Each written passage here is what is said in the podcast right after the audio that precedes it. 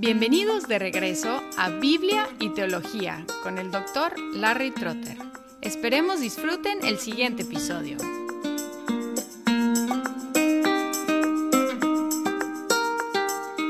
En el episodio anterior introduje la idea de la iglesia invisible y la iglesia visible, contrastando los conceptos objetivos externos de la iglesia con los conceptos subjetivos internos de la iglesia. Y entre más objetivo externo el concepto de la iglesia, menos necesidad hay de la idea de una iglesia invisible, porque los atributos se manifiestan constantemente y concretamente en la jerarquía de la iglesia. La iglesia no es invisible porque se ve. La jerarquía es algo visible, ya realizada, y por lo tanto no hay necesidad de este concepto de invisibilidad. Entre más subjetivo interno el concepto de la iglesia, más necesidad hay de la idea de una iglesia invisible, porque los atributos no se manifiestan concretamente en la estructura externa de la iglesia, sino en la experiencia de la iglesia, que siempre es imperfecta. Como la iglesia presbiteriana es de la categoría protestante confesional, la confesión de fe de Westminster intenta mantener un equilibrio entre la invisibilidad y la visibilidad de la Iglesia, como encontramos en el capítulo 25. Leí dos párrafos en el episodio anterior, voy a repetirlos aquí. Párrafo 1 dice, la Iglesia católica o universal, que es invisible, se compone del número de los elegidos que han sido, son o serán reunidos en uno bajo Cristo la cabeza de ella, que es la esposa, el cuerpo,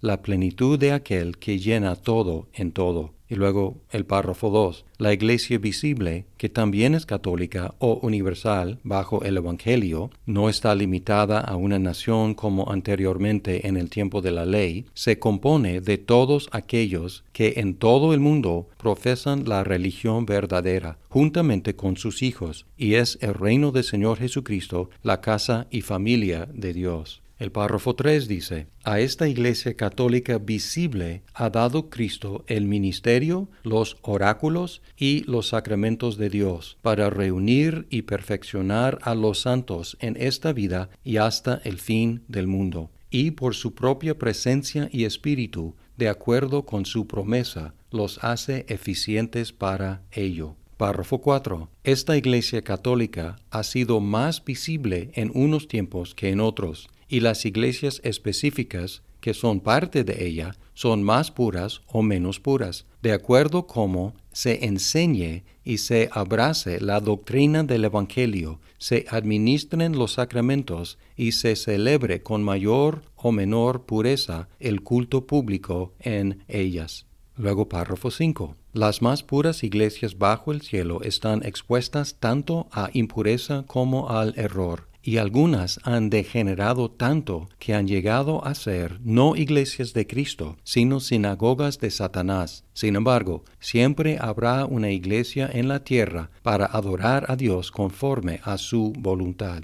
Luego el párrafo 6 dice, no hay otra cabeza de la iglesia sino el Señor Jesucristo, ni puede en ningún sentido el Papa de Roma ser cabeza de ella. Aquí podemos ver que la confesión quiere mantener este balance entre una iglesia invisible, algo que no se ve, y una iglesia visible que vemos y que es muy imperfecta. Hay algunos problemas con esta distinción y la más grave es que no tiene una base muy sólida en la Biblia porque en el Nuevo Testamento iglesia siempre se refiere a personas, las cuales son visibles, no a una idea intangible. A veces se refiere, como en Corintios, a la iglesia local. A veces se refiere, como en Efesios, a la iglesia universal o católica, pero siempre está hablando de personas, no un concepto místico. También este concepto de una iglesia invisible está abierto a muchos abusos. Por ejemplo, podemos fácilmente evitar la responsabilidad de pertenecer y contribuir a una iglesia local porque nos refugiamos en la idea de pertenecer a la iglesia invisible. Y no sé cómo sea en todas partes, pero por lo menos en los Estados Unidos es muy común que la gente que profesa ser cristiana dice que no es necesario participar en una iglesia local porque son miembros, como dicen, de la iglesia invisible. Y esta idea es un abuso de este concepto, porque en el Nuevo Testamento es casi imposible concebir de un verdadero cristiano que no sea parte de una iglesia local. En segundo lugar, podemos evitar buscar la santificación de la iglesia porque nos refugiamos en la abstracción de una iglesia ideal e invisible podemos como tirar la toalla y decir, no, pues no importa cómo sea la iglesia local, lo importante es que la iglesia invisible ya es perfecta. De hecho, un concepto muy objetivo de la iglesia también se presta a este segundo abuso, porque si la iglesia ya es perfecta en la jerarquía de la iglesia, pues no hay mucho impulso para ir santificándola. Para evitar estos abusos y también para reconocer que hay aspectos de la iglesia que no podemos ver, es mejor enfatizar que la iglesia es un ente visible, pero por nuestras limitaciones hay aspectos invisibles para nosotros. Por ejemplo, pensemos en el tiempo, pensemos en las generaciones. Hay verdaderos miembros de la iglesia, los cristianos de antes, y también los cristianos del futuro. No podemos verlos al mismo tiempo en el mismo lugar, ni en el mismo planeta. Muchos han muerto ya y otros no han nacido todavía, pero son miembros de la iglesia de Jesucristo, la iglesia católica, la iglesia universal de Jesucristo. Entonces, en este sentido, por nuestras limitaciones, son invisibles para nosotros. Pero la iglesia todavía consiste de personas, no es un concepto meramente místico. Y además es bíblico y útil admitir la imperfección de la iglesia en su estado actual. El párrafo 4 que acabo de leer de capítulo 25 de la Confesión de Fe de Westminster habla de las marcas de la iglesia, hablamos de los atributos de la iglesia y otro concepto complementario son las marcas de la iglesia. Podemos confesar que la iglesia es una santa, católica y apostólica, pero ¿cómo vamos a evaluar las iglesias? ¿Cómo vamos a ver si una iglesia es más pura o menos pura?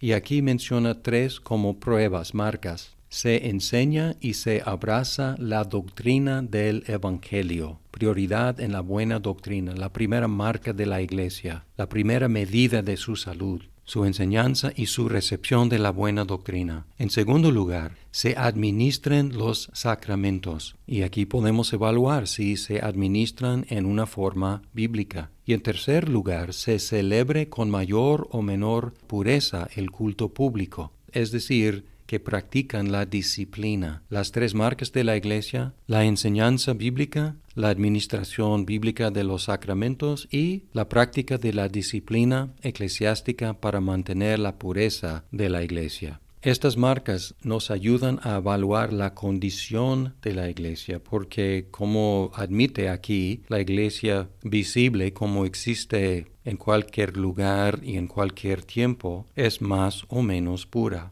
Un concepto mixto de la Iglesia que incluye aspectos objetivos y subjetivos tiene tensiones entre lo ideal y lo real, pero esta tensión es bíblica y es sana en la práctica, porque en la Biblia encontramos que la Iglesia ya es santa y escuchamos también un llamado constante a la santidad. Si la Iglesia objetivamente ya es todo lo que debe ser, no hay razón por la cual luchar para que esté mejor. Si la iglesia ideal es solo una abstracción invisible, no debemos perder nuestro tiempo con estas pobres iglesias visibles. Pero si la iglesia es siempre visible, pero manifiesta sus atributos imperfectamente, tenemos nuestra misión y nuestro llamado, que se resume en el párrafo 3 como reunir y perfeccionar a los santos reconociendo que la Iglesia es una santa, católica y apostólica,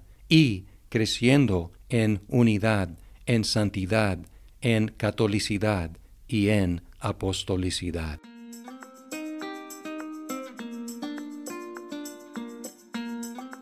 Muchas gracias por escuchar este episodio. Si estás disfrutando Biblia y teología, por favor compártelo con tus amigos. Hasta pronto.